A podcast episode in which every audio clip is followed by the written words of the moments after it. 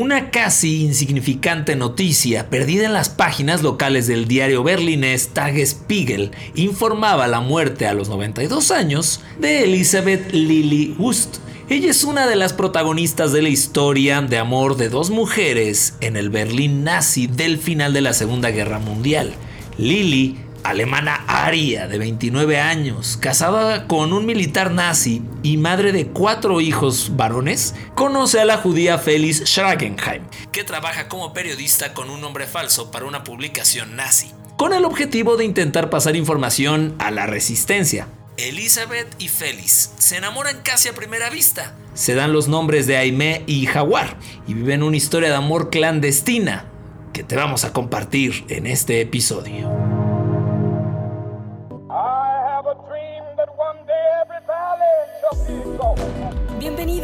Ya estás escuchando Histeriadores, un espacio donde platicaremos de historia, pero te contaremos las cosas como realmente pasaron y no como aparecen en tu libro de texto gratuito.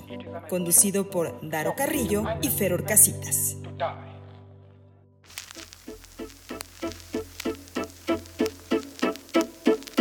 Pasa, planeta Tierra? ¿Cómo dicen que les va? Bienvenidos sean todos ustedes a un episodio más de Histeriadores. Así pasaron las cosas. Mi nombre es Daro Carrillo y, a ver, espérame tantito, déjame acá. Desempolvo tantito acá las chelas, el micrófono. espérate, crack, se va a romper el micrófono Sí, sí, con sí. tanto ruido. Ahí te va. es que le estoy soplando. salud. Y sobre todo desempolvo a mi querido Feror Craxitas, que tiene una semana sentado aquí esperando a que lleguemos a grabar. Y ahora sí, señoras y señores, salud. Mi crack, salud. Le tomó 17 intentos a mi crack poder decir el apellido de una de las protagonistas del episodio de hoy. ¿Cómo, cómo es? Pero Schragenheim. Schragenheim. Sí, mi crack. Yo tuve- Qué gacho, porque fuera del aire te pregunté y tú no sé. Y ahí, cabrón, lo tienes más que practicado. Lo estuve practicando una semana completa, acordándome de cuando viví en Berlín, mi crack. Claro. Eh, eh, además en la, te tocó la Alemania nazi, mi crack. Sí, ya, ya al final. Ahora sí Ya al final. más, La puntita, te tocó la puntita. La colita. No, porque ya al final. Claro, claro. Por allá me tocó. Eh, Pero Agarraste la colita, digamos. de la Segunda de Guerra la Segunda Mundial. Guerra Mundial. Sí, pues es lo que estamos diciendo. Y este, pero sí, mi crack, este, muy contento después de como 27 meses de no grabar, aquí estamos. Oye, no puede ser, crack. Y, y te voy a decir, tanto estábamos diciendo otra semana que sí lo conseguimos. No, acuérdate, la última vez que logramos grabar, nos adelantamos. Sí, sí, sí, Pues sí, Estábamos sí. adelantados a la época. Exacto. Tres episodios de un jalón, así de ya, ya. Y además, yo tenía bien imitar a la gente que se quejaba y ahora sí tienen todo el Todo, derecho de estar encabronados. Sí. Y esta men- pequeña mentada también va para nuestro amigo Rubén, que subió esta historia diciendo como, oigan, pasaron cosas y la gente fue de quién se murió, Sí, cabrón. Porque- Viendo a- a- al periódico. a ver, Exacto, este, los obituarios. Porque además, crack, eh, pues una posibilidad. O sea, con los, de lo que nos queda de hígado, de riñón y demás. Yo creo que la gente sí dijo, pues, ¿cuál de los dos se petateó? O sea, Sí, sí. y este. Un poco alarmista la noticia. Sí, pero, fue un poco. Pero aquí estamos, no se preocupen. Este. Yo creo que. No te iba a decir, no, no sé cómo estuvo tu mayo, pero el mío estuvo dificilísimo. Y, y la verdad es que nosotros, aparte de generar millones en esto, nos dedicamos a otras cosas y nos había costado demasiado poder eh, coordinar la grabación como ustedes se merecen. Sí, sí, ha sido un mayo un poco. eh, pues tropezado. Sí. Pero eh, no pasa nada. Saben que de alguna u otra manera los cracks siempre regresan. Nunca vamos a faltar hasta que uno se morongas. La última vez que hablamos estaba Titanic en el cine, crack. Entonces, pues, no sé qué ha pasado, cómo has estado. Nada, mi crack aquí. Este. Pero bien, muy contento de, de seguir pegándole a esto de la historia. Y. Pues nada, mi crack, si te parece. Pues de una vez, porque este es episodio 78. Hijo de la chica. Sí, sí, sí, Se sí. acerca el 79. Se acerca el 79 y ya al rato después les vamos a platicar qué pedo con el final de la 4T. Bueno, pues vámonos rápido con esta historia que les platicaba mi crack en el inicio de eh, este episodio. La verdad, crack, es que a lo largo de la Segunda Guerra Mundial se han descubierto varias historias de amor. eh, pues de este eh, tipo clandestino, ¿no? Y de, y de obviamente un poco escondido y, hay varias historias, ¿no? Pero esta nos pareció muy interesante y eh, pues aquí se las vamos a platicar porque así fue como pasó esta historia, ¿no? Lily Wust nació como Charlotte Elizabeth Kapler en 1913 en el seno de una familia tradicional de Berlín. Su primera infancia transcurrió durante la Primera Guerra Mundial y su adolescencia tuvo lugar en los llamados locos años 20, ¿no? Una época pues tumultuosa no solo en Alemania, ¿no? Eh, Lily nunca expresó mucho interés por la política y mientras celebraba su cumpleaños número 20, Hitler era elegido canciller de Alemania, ¿no? Nada más para ubicarnos un poquito en tiempo y espacio. Por la misma época, Lily conoció y se enamoró de un banquero simpatizante de los nazis. Los dos se casaron poco después eh, para pese al desacuerdo de sus padres, que como antiguos miembros del Partido Comunista dudaban mucho pues del nuevo régimen y sus seguidores, ¿no? O sea, los papás de Lily no estaban muy de acuerdo que ella se casara con un pues eh, cuate que estaba a favor del nazismo, ¿no? Sin embargo, Lily, como la mayoría de los alemanes, pues se sentía cómoda haciéndose de la vista gorda, mi crack, ante los preocupantes acontecimientos que la rodeaban, ¿no? La rodeaba la gorda, la vista gorda. Sí. ¿No, mi crack? Así es. Ok. Aunque se discute, crack, que eh, hasta qué punto simpatizaba con los nazis, ¿no? Lo cierto es que Lily, pues miró hacia otro lado y no cuestionó mucho el sistema de odio en el que, eh, pues, educó a su familia, ¿no? Cuando estalló la guerra, crack, amigos histeriadores, la vida de Lily, como la de la mayoría de los berlineses no judíos, no se vio demasiada afectada por las noticias. Su marido, Gunther, estaba en el, en el nombre que recibieron las Fuerzas Armadas Unificadas de la Alemania nazi, aunque en una posición segura desde la que podía visitar a su casa regularmente. O sea, de todas maneras la llevaba bien y creo que Gunther es uno de estos nombres así que totalmente te remiten a un alemán. O sea, él o Adolf o, O el mesero de Friends. Gunther. pues no por eso. Me remite a. Ah, no, bueno, pero digo que es un nombre muy popular, el, el Gunther. Sí, sí. Eh, bueno, ni él ni Lily eran felices en su matrimonio. Ella dijo que su marido era el mismo demonio. Y, Correcto. y- y compusieron la, la canción de Ramito de Violetas, crack. Sí. En ese momento. ¿Y en alemán cómo se llama? Ramito de Violetas. Muy bien. Tú me vas a decir Topsky. Sí, sí, ya, sí. Ya no quedaba. Ellos no eran felices y ambos tuvieron varias relaciones extramatrimoniales. Incluso una de ellas dio lugar a un cuarto hijo. Ellos ya tenían pues, tres y tres niños. Este ocho, este ocho, este hecho. ¿Eran cuatro o ocho? No, no, eran, eran, Eran eran cuatro. tres, eran tres en ese momento. Llegó el cuarto y marcaría una nueva trayectoria en la vida de Lily. Porque cuando sacas pócar de niños, obtienes algo llamado Cruz de la Madre. Cruz de la Madre de bronce de Alemania, que se concedía a las mujeres que daban a la luz a hijos varones para Hitler. La condecoración conllevaba varios privilegios, uno de los cuales era la posibilidad de ser empleada doméstica. No, hombre. No, hombre. Gracias, güey. Bueno, era eso o ir arriba de un misil, crack. Entonces creo que empleada doméstica. Yo conozco varias que les hubiera gustado ir arriba de un misil. Exacto. El único misil que nos gusta es el de Bacardi. mi Sí, eso sí. Pero bueno, una mujer llamada Inge o Inge Wolf solicitó el puesto y ayudó a la casa de los Wust. Inge era una mujer joven que tenía que cumplir un año obligatorio de servicio doméstico y lo que es más importante, también luchaba activamente contra el sistema nazi como partidaria alemana de la resistencia judía. Bueno, la vida de los judíos en Berlín se había vuelto, como ya sabemos, cada vez pues más insoportable y peligrosa, sobre todo en el otoño de 1942. En noviembre de ese año, Alois Brunner, quien era oficial de la SS, secretario personal de Adolf Eichmann y responsable de enviar a más de 100.000 judíos europeos a campos de concentración y exterminio, llegó a Berlín para una breve pero brutal estancia. Su misión era librar a Berlín de la población judía que le quedaba, al igual que había hecho anteriormente en Viena. Durante tres meses en Berlín deportó a 56 mil judíos. No mames. Los que no pudieron huir pasaron a la clandestinidad. Algunos pudieron esconderse en casas de simpatizantes alemanes, otros pudieron hacerse pasar por no judíos, se quitaron el distintivo amarillo de la estrella de David, cambiaron sus nombres y utilizaron documentos falsos, pues para vivir abiertamente dentro de la sociedad alemana nazi. Una de estas personas fue Felice Schragenheim, a quien Lily Wurst conoció el 27 de noviembre de 1942, cuando se reunió con Inge en una cafetería del centro de Berlín.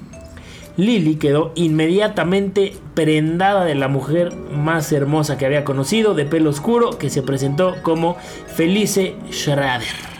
Madres, y ahí sí, cruz de navajas, mi crack. Cupido hizo de lo suyo.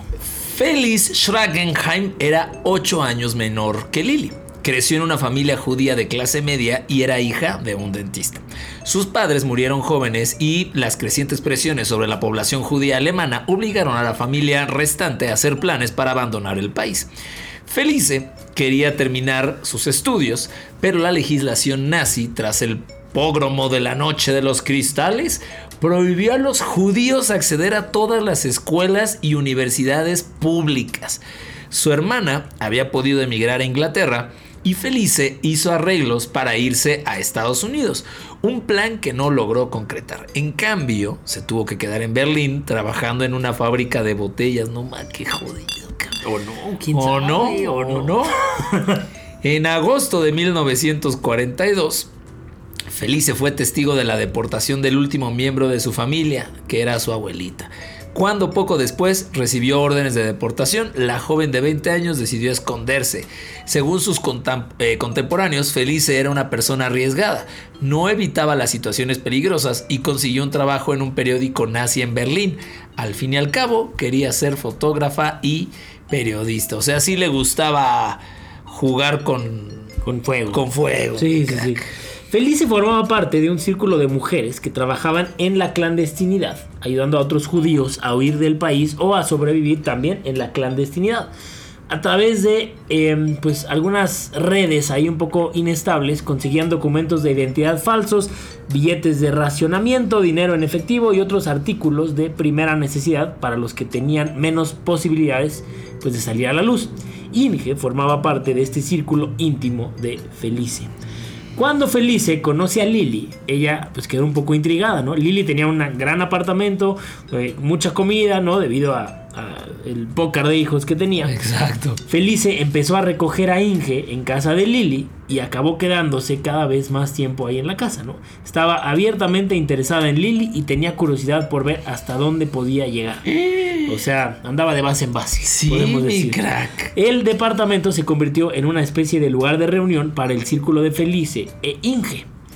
Lily, que no sabía a quién estaba entreteniendo, disfrutaba de la atención y de la amistad, ¿no? Por su parte, eh, su marido, Gunther, ¿no? Gunther, que volvía a casa pues cada dos, tres semanas, se alegraba de ver a su mujer pues más relajada, ¿no? Y disfrutaba de la atención de las muchas mujeres jóvenes y guapas que había en su casa. Ah, es que tenía una relación medio extraña. Muy extraña y no había pensado en eso. Claro, Gunther llega, dijo, ah, ya no tengo pedos, ya no se está Ella peleando. está muy contenta. Está muy contenta y, y, yo me lleno el taco de ojo. Trae dos amigas más, pues siento que se arreglaron los problemas de Gunther. Pero Felice, pues fue cuando ya decidió empezar a abordar un poco más a Doña Lili, ¿no? Le fascinaba la idea y la emoción de poder atraer a una persona tan cercana a la ideología nazi y parecía al mismo tiempo pues cultivar un genuino afecto personal. Llenó a Lily de flores, cumplidos, cartas y poemas. La identidad de Felice y de sus amigos estaba a salvo de los ojos de Lily. Imagínate como este morbo de me estoy enamorando de alguien que o sea, es simpatizante de los nazis. ¿No, ¿No crees que es un poquito como jugarle al No, pero o sea, no, sí, de eso sí. Al don.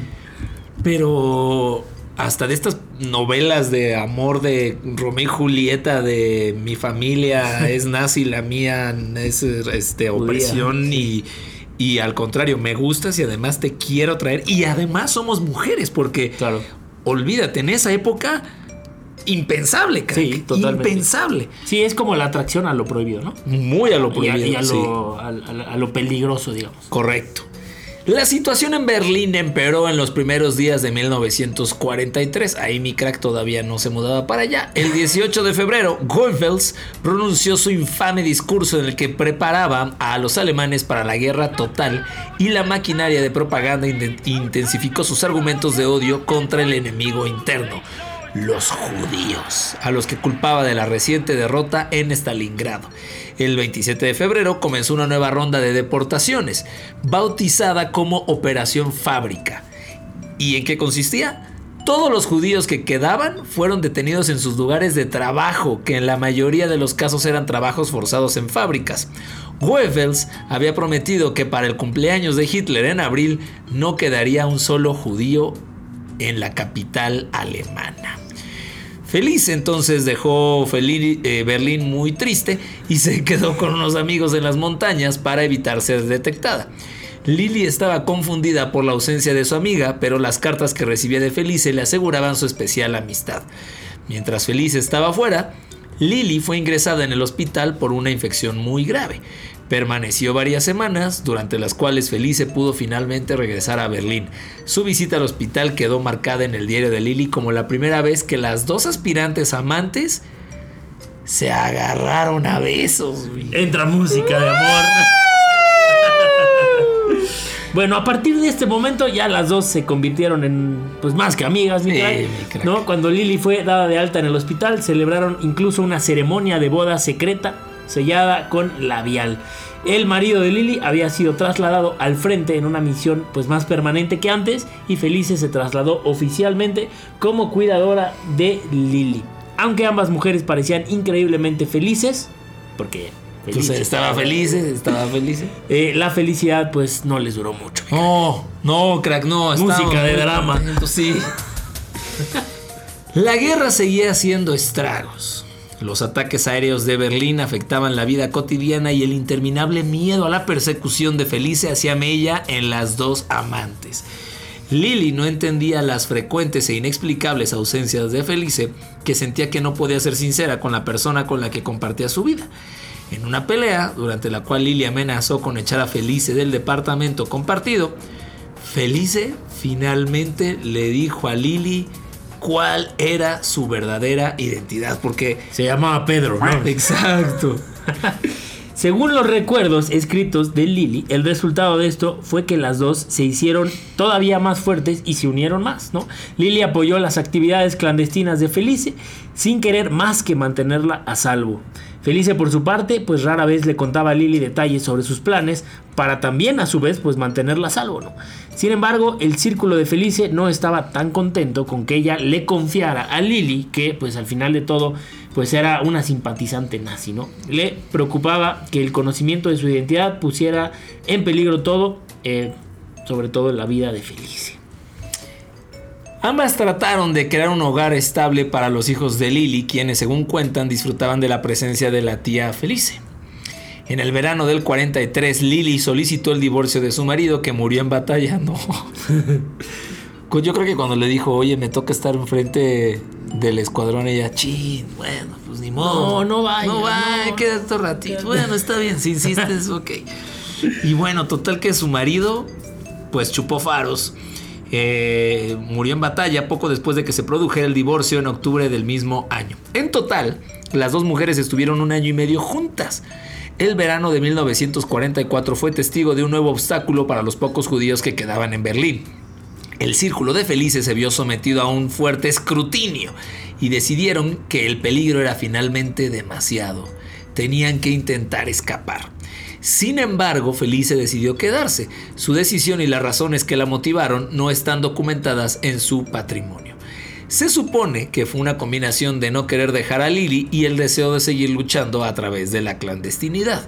Después de todo, la guerra parecía estar llegando a su fin y su situación, viviendo como con una esposa nazi alemana y receptora de la Cruz Madre, era lo más seguro que podía ser. Sin embargo, en agosto de 1944, pues todas las esperanzas se derrumbaron. Oh, mi crack. Te lo juro que sí. Después de que Felice y Lily disfrutaran de un día soleado en la naturaleza, más allá de los ahora grises escombros de Berlín, Felice fue finalmente arrestada por la Gestapo, que había esperado su regreso en el departamento. No está claro cómo conocieron su identidad y su paradero. Lily también fue detenida, pero después de interrogarla la liberaron. Ella dijo, tengo cuatro hijos para Hitler. Sí, No, exacto. no, man. Lily visitó a Felice en la detención e incluso la siguió hasta su siguiente ubicación en Theresienstadt, donde intentó pero no Sí, consiguió el consentimiento para ver a su esposa. O sea, se lo negaron. Las dos jamás volvieron a verse. No. Felice fue enviada a Auschwitz en septiembre de 1944 y de ahí al campo de concentración de Gross-Rosen. En enero del 45, Gross-Rosen fue evacuado y los prisioneros fueron enviados en marchas de la muerte a Bergen-Belsen. Los mandaron a Bergen, mi los crack. mandaron a la Bergen-Belsen. Se cree que Felice murió No. durante el traslado o incluso ya llegando al propio campo de concentración, mi crack.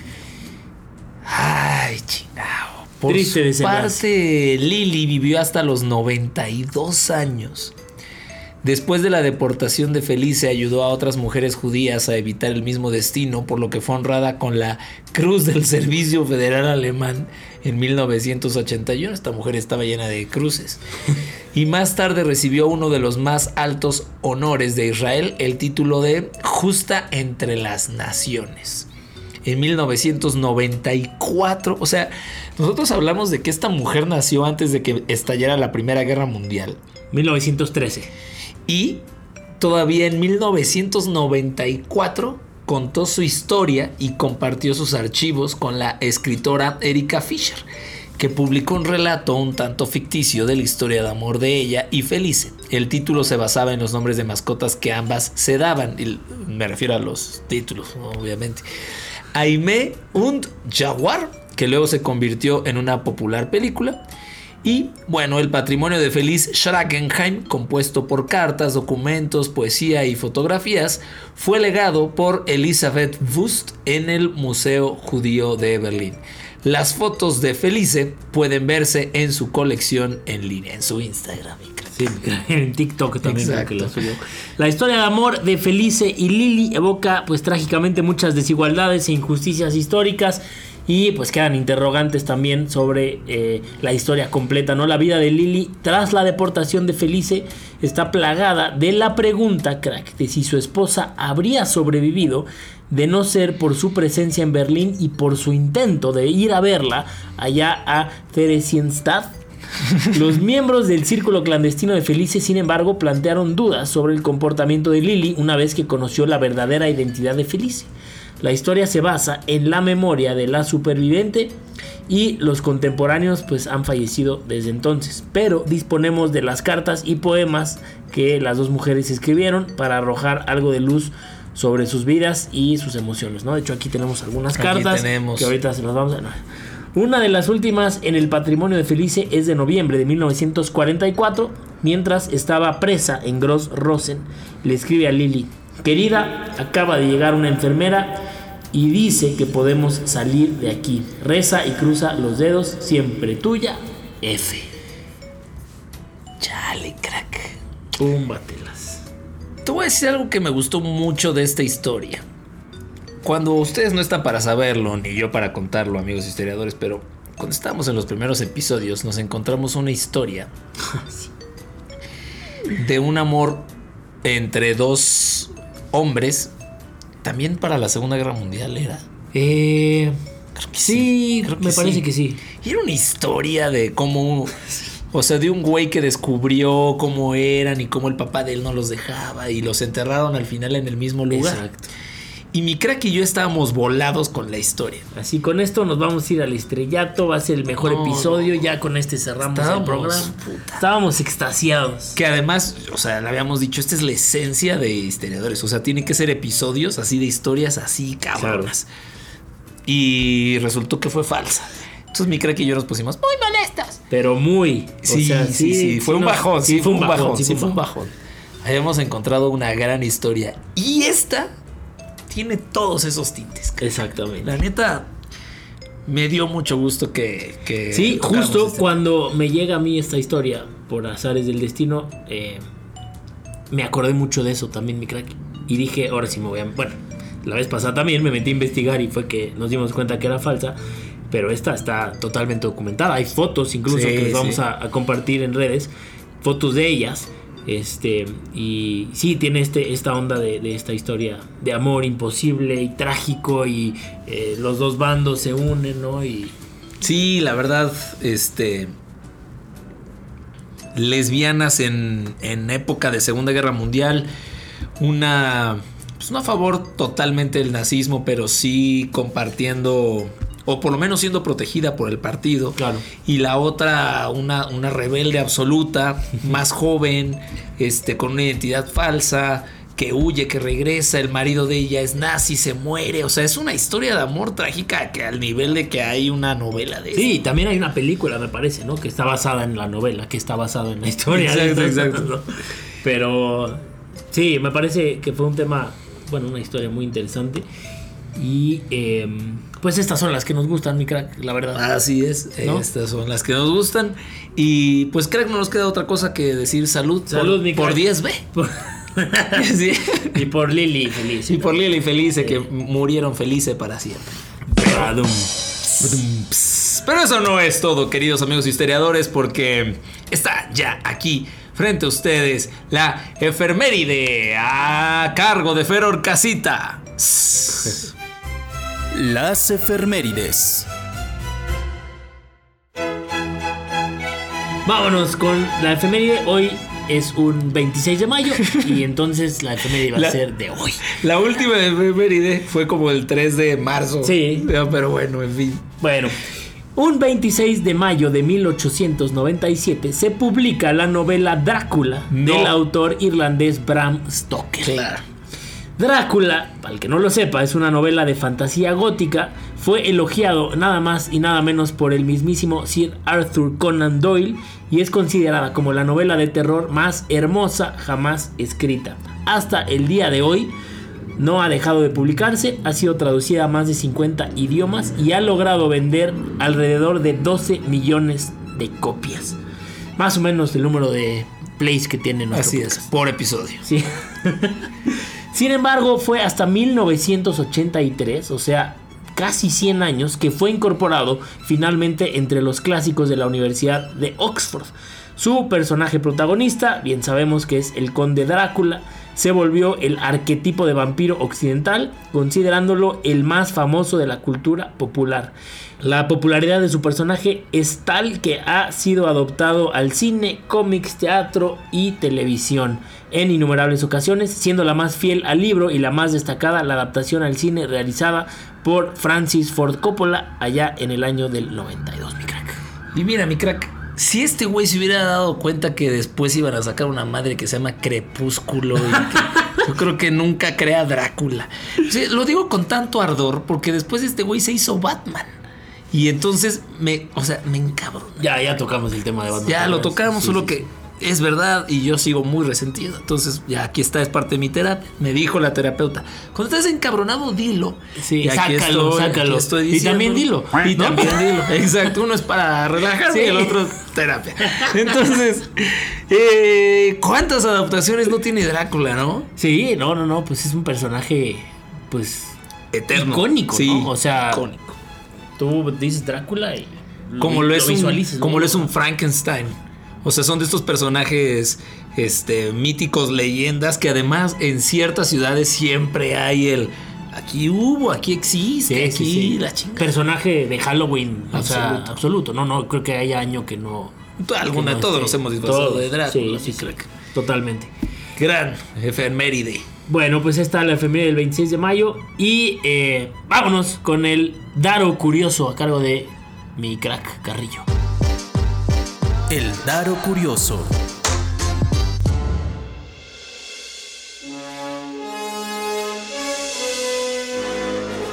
Gracias, mi querido Fedor Craxitas, por ser, por cierto, Sergio del Castillo, que es fiel amigo y escucha de historiadores, me dijo que en uno de los daros curiosos dije que los genios se pueden crear. Y no, no se pueden crear. Sino Ah, más ¿no? bien puedes hacer a alguien prodigio, puedes hacer a alguien Ok. excelso, pero no puedes hacerlo genio porque Genético. ese es genético. Ok. Entonces aquí está la pertinentísima aclaración. Claro Ah, que llegó Fe de ratas. cuatro semanas después, pero más vale tarde que nunca. El síndrome de Lázaro se define como un retraso en el retorno de la circulación espontánea después de haber cesado con la reanimación cardiopulmonar. Y para los, para los mortales. mortales, exactamente. Esto quiere decir que hay un síndrome llamado síndrome de Lázaro en el que puede haber un retraso en la circulación cuando alguien ya ha sido declarado muerto, crack. O sea, tú te mueres Sí. y tu, tu, tu cuerpo, tu corazón deja de latir, pero hay unos casos donde es por un retraso Ok. sangue- en el movimiento sanguíneo. ¿Qué ocurre? Que en los pacientes que son eh, declarados muertos, hay algunos que experimentan un retorno improvisado de la actividad cardíaca y vuelven a la vida. Así es. Tómala. Desde que el síndrome fue contemplado en la literatura médica en el 82, se han dado al menos 38 casos. Como en 2014, cuando un hombre de 78 años de Mississippi fue declarado muerto después de que su enfermera lo encontrara sin pulso. Al día siguiente, el anciano se despertó en una bolsa para cadáveres en la morgue, güey. crack. No, no manches. Así es. ¿Y sabes a quién dicen que le pasó en México? A, Sí. A ver, dime. a Joaquín Pardavé. Que está rasgado el, el ataúd, ¿no? Y su cara y todo. Sí, sí. Porque hay muchos casos, no, no lo suficientes quizás, pero 38 casos pues, es- es- documentados. Es algo. O sea, claro, claro. o sea, Para algo tan extraño, ¿no? pa' pronto cuando te mueres tienen que estar asegurados. Un par de plomazos ya muerto, creo que van a asegurar que estés realmente muerto, mi crack. Porque sí. Hay una posibilidad de que en realidad sea el síndrome de Lázaro. Según un informe en 2007 del anterior director del de, eh, British Geriatrics Society, Werner Morton Abingham y sus colegas, en alrededor del 82% de los casos, la autorresucitación se produjo en 10 minutos después de haber detenido la reanimación cardiopulmonar. 10 minutos es en lo que llegan, tu familia es como se murió. Y el doctor le habla a tu esposa y a tus hijos y oigan, les tengo una mala noticia, falleció y, y se acercan y de repente... Alcohólica. Sí, tu madre, no, o sea, debe ser impactante. Pero a ver, o sea, cuando no tienes pulso, evidentemente es porque no hay flujo sanguíneo, ¿no? Sí, sí. Y al no haber flujo sanguíneo, pues no se irriga el cerebro. Y entonces, a mí me parecería lógico que si pasaron 10 minutos de que no hay irrigación al cerebro, pues hay un daño cerebral, Pues, ¿no? O sea, bueno. regresas de la, de la muerte, puede Claro. ser porque hubo un retraso, Pero algo se murió en tu cerebro. pero pues el daño que ha de ver, no sé cuánto tiempo puede estar el cerebro sin, Pues sin mira, oxígeno y sin sangre, pero... Considerando una media de 10 minutos, el 45% de los pacientes ¿Ah? tuvieron cero problemas Secuelas. cerebrales. Pum. Casi la mitad. Ok. O sea, la mitad, pues, quién sabe. ¿Y cuál es el mensaje, crack? Si te mueres y ya nos late tu corazón, que al menos 10 minutos le sigan pegando al, al Yo creo que sí. crack. O sea, al menos que no se te haya atropellado un tren. Pues, eh, Sí, al menos que- Pero ya hablando en serio, pues yo creo que estos güeyes te tienen que declarar. Como hay un, hay una, hay, es muerte clínica y muerte natural. Médica. Creo ah, es lo mismo, creo clínico y médica. No, todavía no lo tengo muy claro, pero se los vamos a investigar, se los prometemos. Pero eh, hay incluso bebés que están vivos, nacen, mueren, los reaniman y viven. Y sí se tiene que declarar que murieron. Entonces, pues el protocolo debe de ser tratar de salvarlos hasta que ya no hay más pulso. Es un porcentaje chiquito, les había dicho. Eh, no, no les dije, más bien les dije el número de casos. 38 casos desde 1982. Es muy poquito. Mínimo. Registrados. Ok. Porque hay cuánta gente no, sí se les habrá pasado. cabrón. Así imagínate que despiertas y están a punto de prender el anafre, crack. No, Para- lo que me parece a mí interesante, que seguramente ha de estar también documentado, pues es el testimonio de esta gente. Sí. No, o sea, te moriste. ¿Qué, ¿Qué qué pasa? ¿Qué viste? ¿Qué pasó? ¿Qué, ¿Te acuerdas, no? ¿A dónde fuiste? No, o sea, No hace mucho el leí túnel, el al- famoso túnel o no. leí al respecto sobre el famoso túnel. y precisamente basada en estudios de gente que revivió. Lo que médicamente se explica es que la visión empieza a perderse. Sí. Se empieza a oscurecer y se empieza a centrifugar todo en un solo punto. Entonces tú, en la poca conciencia que te queda, piensas que estás viendo un túnel, pero en realidad es la luz falleciendo en tu cerebro y en tus ojos. Si tu visión perdiéndose paulatinamente. Exacto. Eh, pero bueno, habrá quien diga que vio a Sí, exacto, Jesús a o que su vida pasó alrededor. alrededor, o sea, no sé, crack, pero debe de ser muy feo morir y despertar. ¿O Ya no? lo- Pues imagínate, también pues, yo creo que está, o sea, no que, no que esté cool, pero pues el hecho de regresar es como, ay, güey. Otra oportunidad. Sí, güey. Exacto. Me comí una virita, güey. Sí, sí, sí, Un sí, un que a nosotros nos ha pasado, mi crack, pero más con la bebida. O sea, después de que despertamos de la Sí. cruda es como, ah, cabrón. Acá no es el síndrome de. Lázaro. No. Acá le llamamos el segundo aire. Exacto. y nosotros lo tenemos ya bien manejado. Pero, en fin, este es el síndrome de Lázaro, que es parte del daro curioso de esta. Muy, muy interesante, crack. Me gustó mucho. Es, es chingón. Bonita esta información ahí para sacarla. Este. Esa puede ser en cualquier momento, mi crack, que tú Sí, consideres necesario. y el dato también, pues ahí en una reunión con nosotros. Exacto, ¿no? exacto. Y nosotros, señores y señoras, ya, y señores, señores, ya nos tenemos que despedir. Pero nos escuchamos eh, sin falta. eh, La próxima en menos de una semana. Exacto. Esa es la sorpresa que les teníamos. Sí, sí, sí, sí, sí. Este sí sale en 3, 4 días. Y, y- y les vamos a decir que además eh, les vamos a tener noticias sobre el cierre de la 4T. De la T4, mi De la crack. T4. Ya habíamos dicho. Perdón, ya de la habíamos T4, quedado. perdóname, Sí, mi crack, la de la T4. T4. Este, ¿y qué va a pasar? La y demás. T4. ¿No? Sí, Cámara pivote. estén ring. pendientes. Ahí estaremos eh, al tiro con esto. Cámara, mi querido crack. Mi crack, un gustazo. Como Nos siempre. escuchamos en un ratito. Cámara. Sí, sí, sí. Adiós. ¡Vámonos! Damos por terminada la clase de hoy. Nos escuchamos la próxima semana en otro episodio de Histeriadores, donde te contamos cómo realmente pasaron las cosas.